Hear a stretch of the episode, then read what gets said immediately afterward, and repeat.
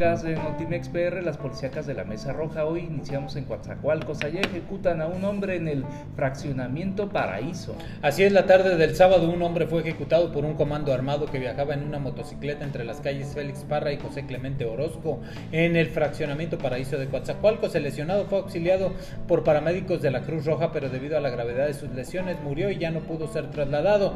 Hasta el momento se desconoce el motivo del ataque y su cuerpo fue trasladado al servicio médico forense para los estudios correspondientes. Ahí mismo en Coatzacoalcos decapitan a un hombre frente a su mujer.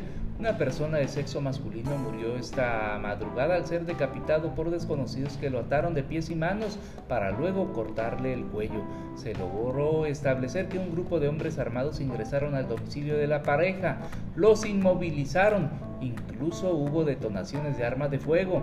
Después escaparon con rumbo desconocido. El hoy extinto fue identificado como Roberto Enrique Fabián Medina, de 45 años de edad, su esposa con iniciales MGA de 55 años, sufrió crisis nerviosa por lo que tuvo que ser atendida por los cuerpos de emergencia.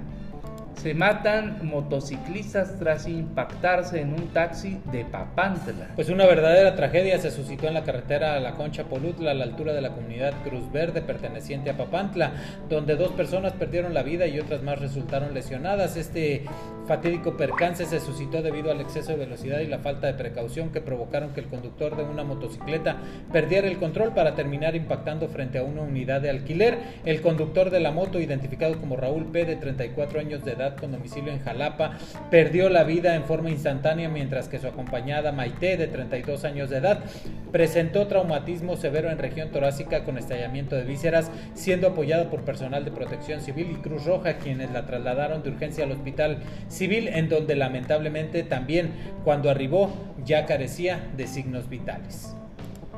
Mujer muere tras ser atacada brutalmente por un perro pitbull.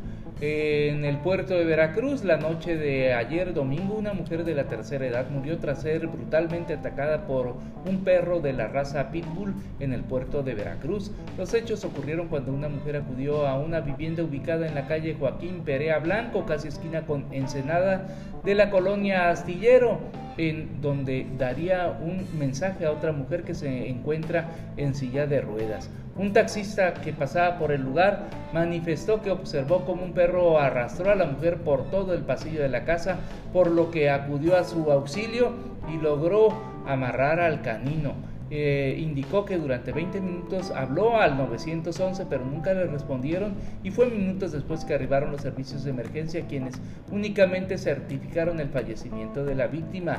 Refirió que el perro al estar amarrado en su desesperación por librarse eh, de sus ataduras terminó por ahorcarse acribillan a un hombre en localidad de Tlapacoyan. Pues de al menos cinco impactos de bala fue acribillado un hombre que caminaba a la orilla del campo de fútbol de Itepeques.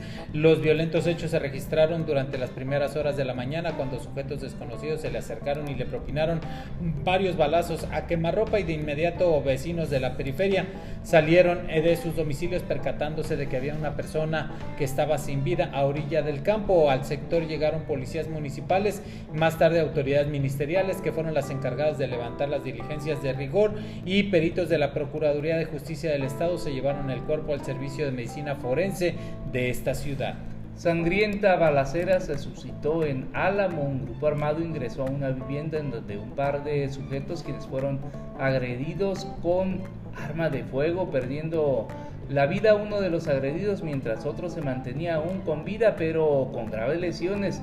La persona fallecida eh, recibió al menos ocho impactos de bala. El violento atentado ocurrió en la comunidad de Orcones, perteneciente al municipio de Álamo, cuando sujetos dispararon contra la humanidad de ambos en repetidas ocasiones. Los sangrientos acontecimientos fueron a un costado de la escuela primaria Emiliano Zapata. Hasta aquí el podcast de Notimex PR, las policíacas de la Mesa Roja.